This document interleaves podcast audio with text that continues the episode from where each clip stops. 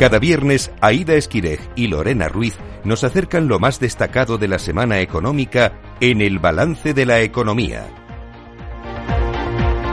Aida Esquire, buenas noches. Buenas noches. Lorena Ruiz, buenas noches. Buenas noches. Vamos ya con los titulares económicos de esta intensa semana. El Banco Central Europeo pisa el freno y mantiene los tipos de interés en el 4,5% después de 10 subidas consecutivas. Es el nivel más alto desde 2001. El organismo considera que mantener las tasas en el 4,5% durante un periodo suficientemente largo contribuirá de forma sustancial a ese retorno de la inflación al objetivo del 2%. La presidenta Christine Lagarde ha vuelto a pedir a los gobiernos que retiren sus políticas de apoyo porque es esencial para reducir las presiones inflacionistas. En Estados Unidos repunta el crecimiento económico. El PIB avanza un 1,2% en el tercer trimestre según los datos publicados por la Oficina de Estadísticas Económicas que ha informado de que el ritmo anual de crecimiento es del 4,9%, cifras con las que la primera economía del mundo deja atrás la desaceleración y que conocemos a pocos días de que la Reserva Federal decida sobre la política monetaria. En nuestro país, el mercado laboral ha creado algo más de 200.000 empleos en el tercer trimestre hasta marcar récord de ocupación de más de 21,2 millones de trabajadores. Eso sí, el paro sube en 92.700 personas y se sitúa en el 11,84%. La tasa de paro juvenil cae un 0,1% y marca su mínimo desde 2008, pero continúa muy alta y alcanza el 27,82%. La IREF rebaja al 1,7% su estimación de crecimiento del PIB en España para 2024, tres décimas por debajo de las previsiones del Gobierno, pero mantiene la reducción del déficit al 3% del PIB, eso sí, si se retiran las medidas contra la crisis energética y de los precios y si las administraciones territoriales contienen los incrementos del gasto. La Autoridad Fiscal Independiente señala la necesidad de realizar un ajuste fiscal de unos 9.500 millones de euros al año si estas medidas antiinflación continúan vigentes. La OCDE también rebaja el crecimiento de nuestro país cuatro décimas hasta el 1,5% y recomienda acelerar la reducción del déficit público con la retirada total del apoyo fiscal contra la inflación, un gasto público más eficiente, menores reducciones en el IVA y más impuestos a los combustibles fósiles. Acuerdo de gobierno entre PSOE y Sumar con la reducción de la jornada laboral de 40 a 37 horas y media semanales como medida estrella, pero no es el único punto aprobado. Más vivienda pública, impuestos a la banca y a las grandes energéticas, guarderías gratis son algunas de las reformas que contempla el acuerdo. Además, recoge un plan de choque contra el desempleo juvenil, una mejora de las condiciones de despido y aborda una subida de los salarios. COE, CEPIME y ATA han rechazado esa reducción de la jornada laboral porque consideran que tendrá un impacto negativo para la actividad de las empresas, en especial de las pymes y autónomos, y por tanto para el crecimiento de la economía y la creación de empleo en España. En un comunicado conjunto critican que la medida tiene un afán intervencionista evidente y que es un atropello al papel constitucional de los agentes sociales. La Comisión de Asuntos Económicos del Parlamento Europeo aprueba rebajar los requisitos para favorecer que las pequeñas y medianas empresas salgan a cotizar a los mercados. Entre las medidas están reducir del 25 al 10% el mínimo de capital flotante que tienen que poner en el mercado o simplificar los folletos para su entrada al parque. La zona euro ha mantenido estable su déficit presupuestario en el segundo trimestre del año en el 3,3% del PIB, mientras que ha aliviado su endeudamiento al 90,3%, su nivel más bajo desde el primer trimestre de 2020. España ha sido el cuarto país de la Unión Europea con más deuda, 111,2%, y el quinto con mayor déficit del 4,4%. Y luz verde de los 27 al acuerdo que permitirá a la Unión Europea contar con un mecanismo para tomar represalias comerciales contra grandes potencias como China, Rusia o Estados Unidos si tratan de presionar o boicotear a países del bloque mediante medidas económicas o inversiones. La Unión Europea podrá así adoptar contramedidas como la imposición de restricciones comerciales. Y buenos datos del turismo en España. Septiembre cierra con una cifra récord de pernoctaciones en los hoteles españoles. En total 38 millones, la mejor cifra de la historia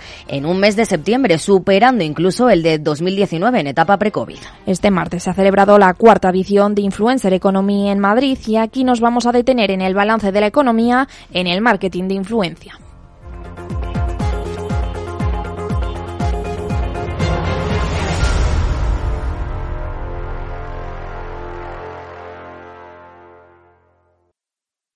Manuel Albuquerque, CEO de PrimeTag, software de medición de marketing de influencia número uno en el mundo. ¿Qué tal? Buenas tardes.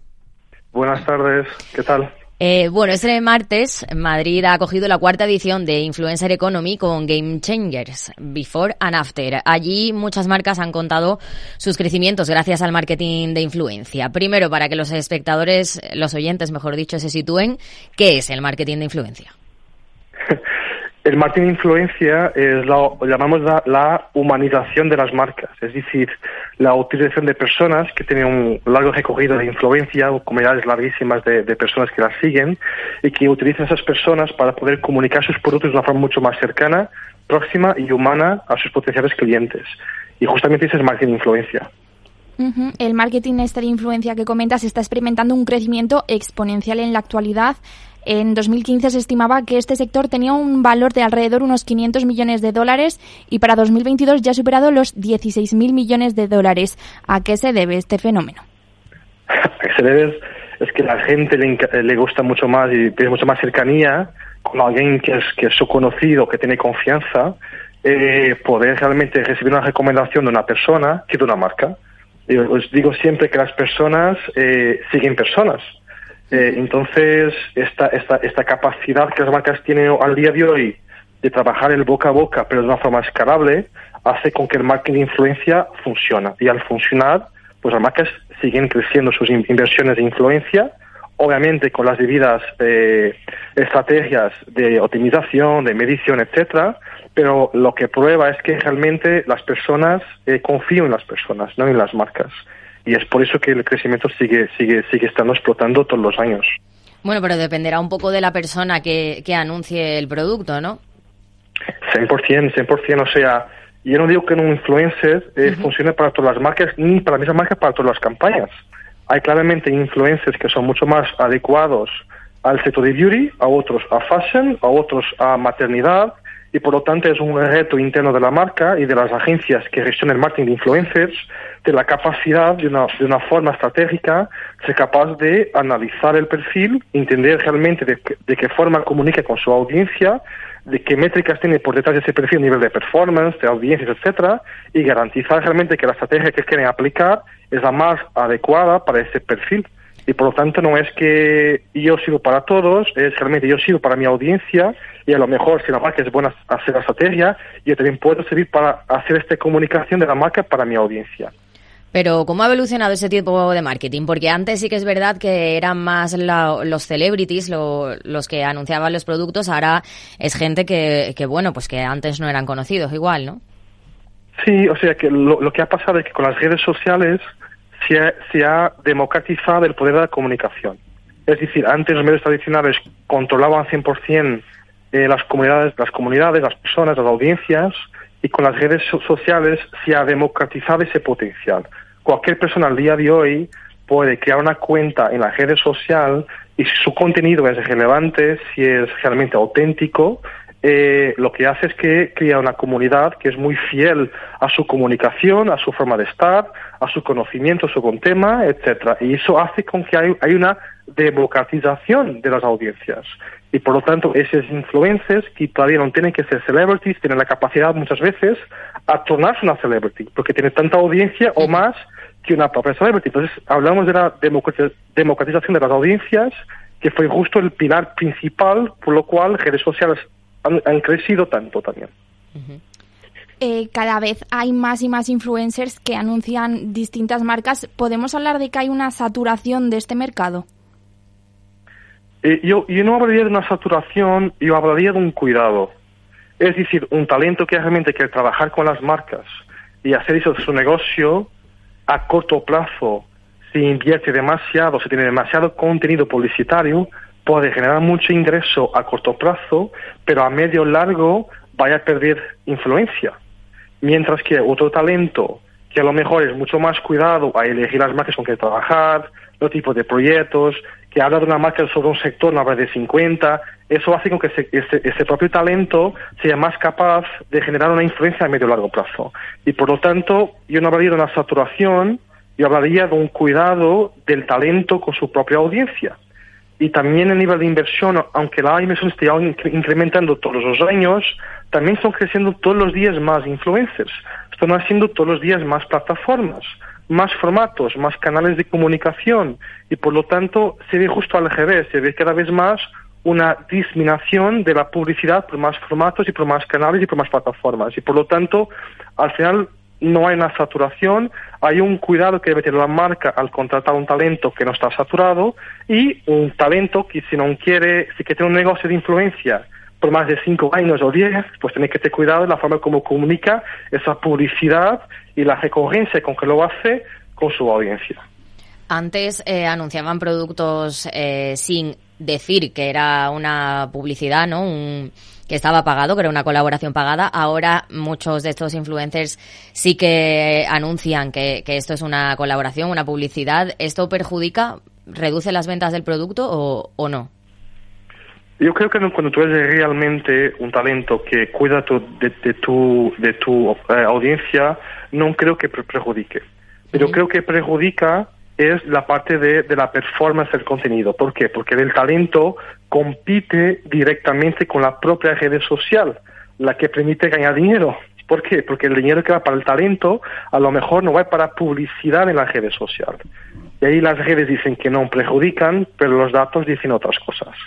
Y es verdad que a veces al poner hashtag publi o hard o lo que sea, eh, las redes sociales pueden capar, pueden cortar un poco esa, ese, ese eh, crecimiento, ese, ese, alcance orgánico que normalmente un talento tiene y que a lo mejor al poner hashtag pub o publi o hard, la red social puede cortar ese crecimiento, ese, ese orgánico, para que la marca piense, tengo que amplificar, amplificar este contenido para llegar más allá.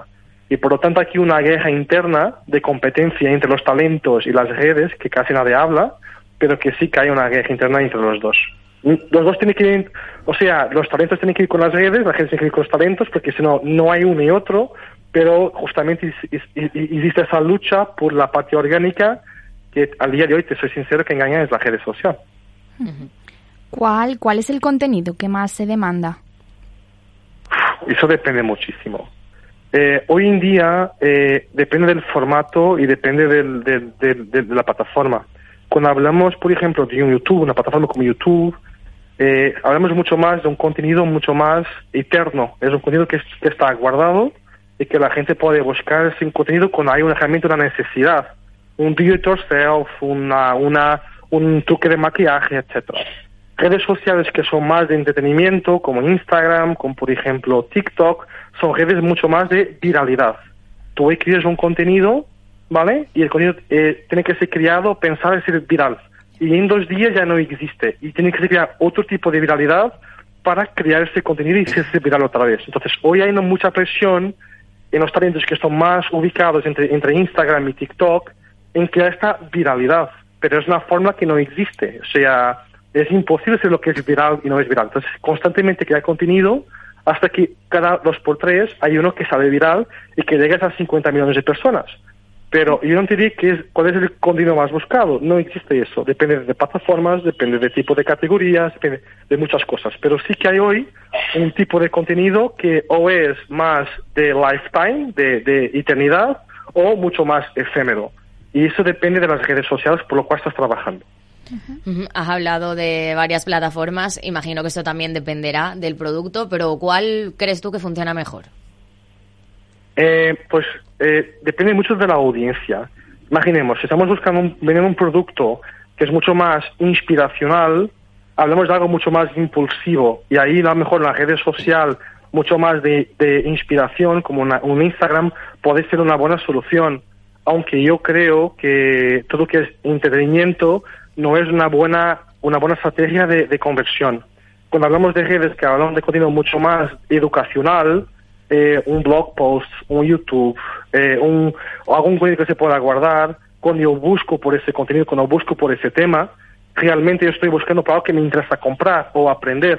Y ese tipo de contenido que funciona mucho mejor a la hora de mirar el lower funnel, el, embudo más abajo y la conversión del cliente. Entonces, no hay una fórmula, no hay algo, o sea, depende mucho de marca para marca y de sus objetivos. Yo creo que estamos justamente en ese momento, honestamente. Estamos en el momento que las marcas se están dando cuenta ya no es una inversión que en las líneas de marketing aparece como other, como otros, ya es una inversión que ya representa 10%, 15% de un PNL de una marca de, un departamento de marketing y por lo tanto hay que ser más científico y más cuidado a la hora de elegir el formato, la plataforma, el talento, el contenido y realmente la creación y la, colaboración entre los dos, entre la marca y el, creador. Y por lo tanto, hoy asistimos a esa evolución natural de algo que tiene muchos pocos años, hablabas de 2015 eh, tiene como ocho años, ¿no? y, que realmente estamos asistiendo a esa evolución todos los días. Y en este evento que justo hemos hablado de Game Changers, se nota eso. O sea, eh, es la cuarta edición y, nos hemos flipado, honestamente, con los skates que han traído varias marcas,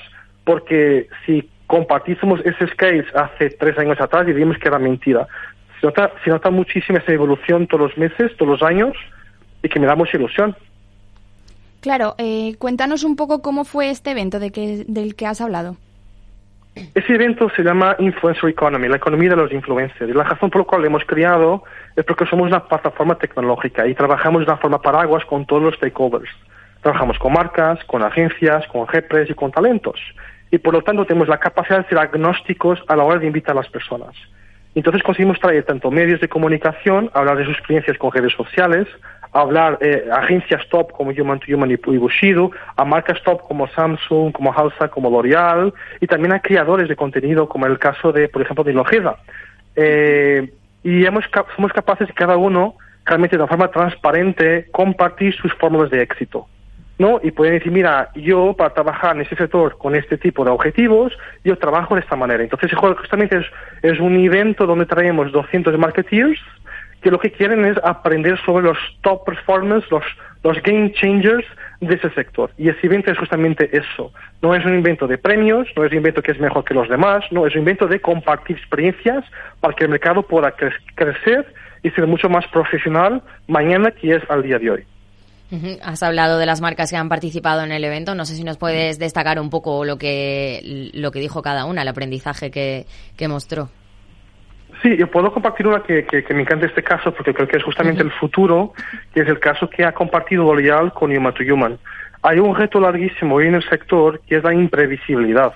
Es decir, hoy cuando trabajamos en, varios otros medios digitales y no digitales, pagas por performance, pagas por un resultado, ya se estima el resultado, ¿no? Y cuando trabajas con influencers, aún se sigue trabajando basado en seguidores. Pues tú tienes 100 seguidores, pues vales X. Tú tienes 2.000 seguidores, pues tú vales Z. Pues realmente los seguidores es el peor indicador que hay para valorar un talento. ¿Por qué? Porque no dice rigurosamente nada. Nada. Un seguidor hoy no vale nada. Lo que vale es a quien tú llegas. Y a quien tú llegas pueden ser 100% de tus seguidores, puede ser 1%, o a lo mejor pueden ser 80% de personas que ni siquiera te siguen. Fíjate que TikTok es basado en personas que tienen interés en tu contenido, pero a lo mejor la mayoría ni siquiera te sigue. Entonces, L'Oreal ha tenido un, case con Human to Human, que han trabajado los últimos tres años, que es la calculadora de los influencers. Básicamente analiza la performance de un talento eh, de últimos 30 días y son capaces de decir cuánto vale ese talento es este montante de dinero, no es ni más ni menos.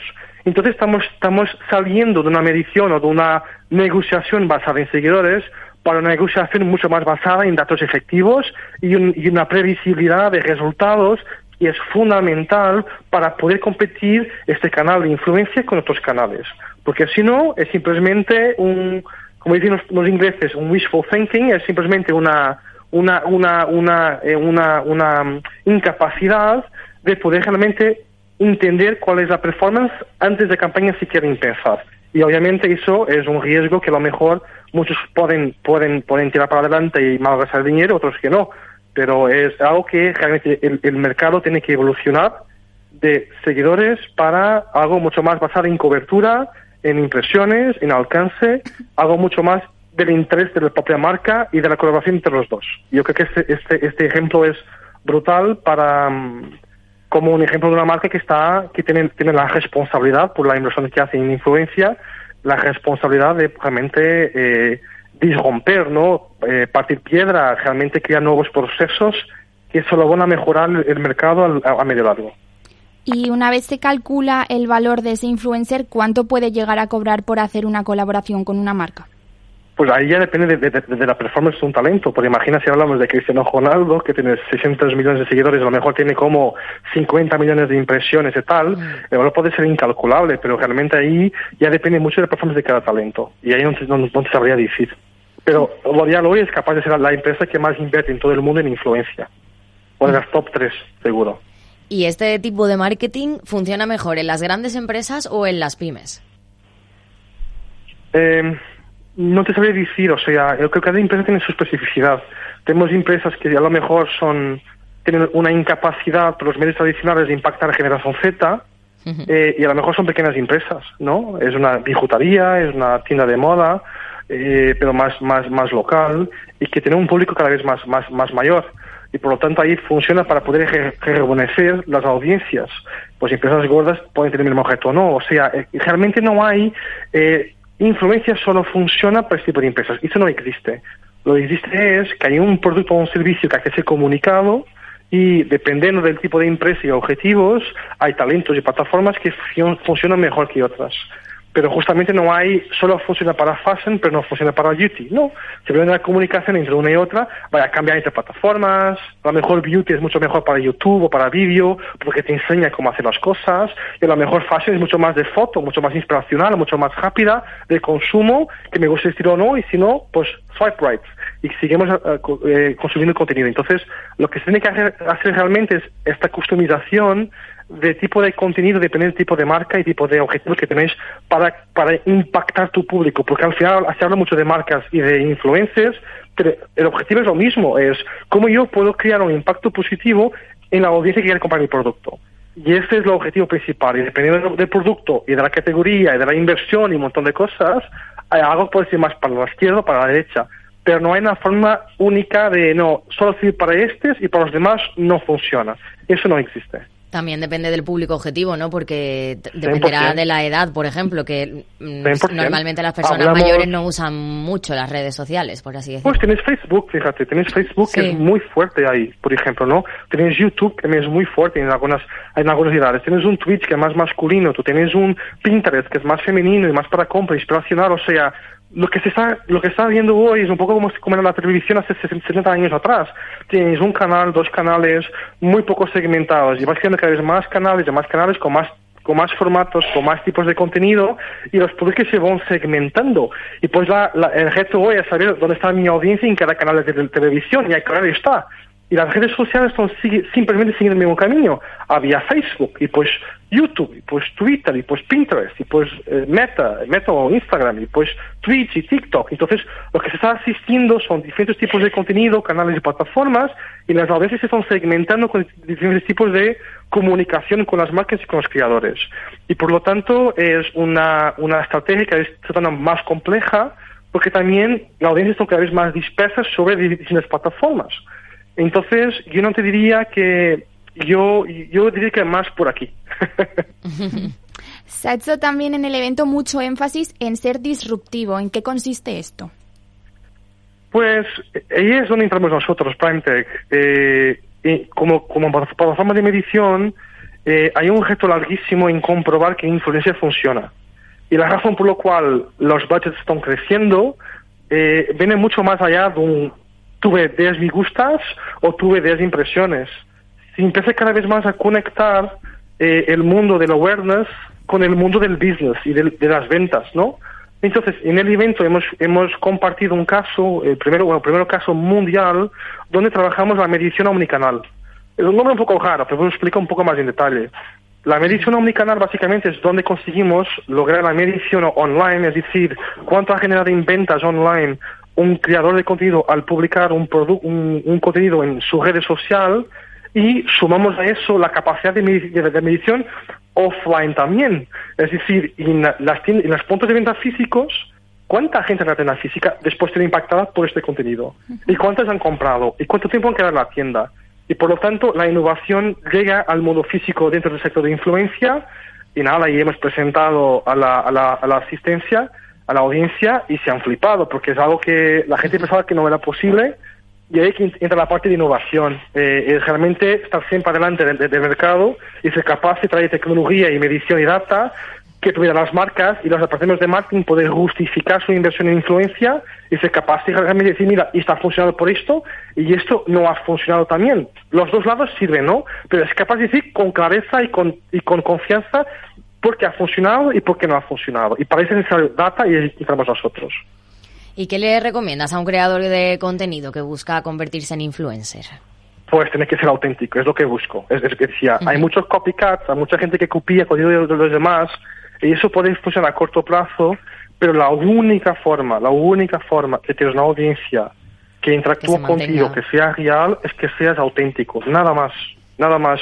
Y su autenticidad a lo mejor no es suficiente, es porque tú también no es, no es, no es la persona perfecta para ser influencer, tienes otro tipo de trabajo. Y yo soy fatal en las redes sociales, soy bueno en tecnología, pero en las redes sociales soy fatal, y tengo claro eso. Pero lo que veo muchas veces es que hay talentos que trabajan en estrategias inorgánicas de crecimiento, intentan copiar otros contenidos, pero eso no funciona y pueden ganar 2, 3, 4, 5 en 2, 3, 4 años para medio y largo plazo si no es auténtico, si no es real con tu, con, tu audiencia, vas a ser pillado y vas, vas a dejar tener público para ti.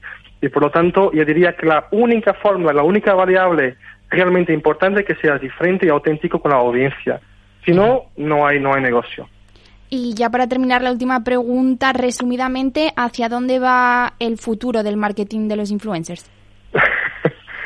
pues ojalá te sería bici con, con, con, con 100% seguro, porque ahí ya estaría en otro sitio, pero... seguro, seguro no hay nada, pero bueno, tu opinión como experto. no, o sea, yo creo que la, la, la, la general virtual es algo que va, a, que va a impactar muchísimo en los próximos cinco años. Eh, y hace algunas cosas ahí eh, en la parte de creación de contenido, más la parte de creación de contenido. Yo creo que la parte programática de influencia llegará, o sea, hoy es muy basado en un post cuesta X. Bueno, pero ahí perdemos un poco la autenticidad que decías, ¿no?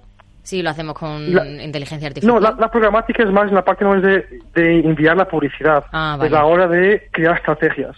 Hoy la estrategia es creada eh, por una persona que a lo mejor eh, tiene que analizar un montón de data para poder llegar a ese talento A o a ese talento B. Y lo que estoy diciendo es un poco distinto, es cómo yo puedo poner dentro de, una, de, una, herramienta, de una máquina, es decir, ese es mi objetivo, ese es mi público algo, ese es mi por supuesto, dime cómo puedo trabajar esto. Y la inteligencia artificial, lo que hace ChatGPT y los demás, serían capaces de construir una estrategia que las máquinas tienen que relacionarse después con los talentos para la implementación, pero que todo este trabajo que hay hoy en día muy manual, es algo que se va a ser pasado por tecnología y ahí estoy casi 100% seguro. ¿eh? ¿eh? pues hablamos de unos años, pero creo que esa parte programática, no de enviar publicidad, pero de gestionar la estrategia a nivel de, de elección de talentos, que dirá seguramente dentro de muy poco tiempo. Ya se ven un montón de cosas, ¿no? Eh, y por fin, la parte de redes sociales, yo creo que cada vez más van a ser nuevas redes sociales, nuevos formatos, nuevos contenidos que van siguiendo segmentando las personas, las audiencias, para algo mucho más concreto. Y ahí tiene que la marca ser capaz de entender por qué motivo está la audiencia y qué tipo de contenido consume. Estar en TikTok no es igual que estar en Instagram, que no es igual que estar en Twitter. Y esta capacidad de las marcas, ser capaces de, de, de, de entender esa dinámica y ser cada vez más, más humanos y cada vez menos marcas, va a hacer con que las marcas puedan crecer mucho más lo que crecen hoy en las redes sociales y también mucho más cercanas de, de, las audiencias. Pues Manuel Alburquerque, CEO de PrimeTag, muchas gracias por atender la llamada del balance de la economía de Capital Radio. Adiós, gracias. Gracias por todo. Hasta luego.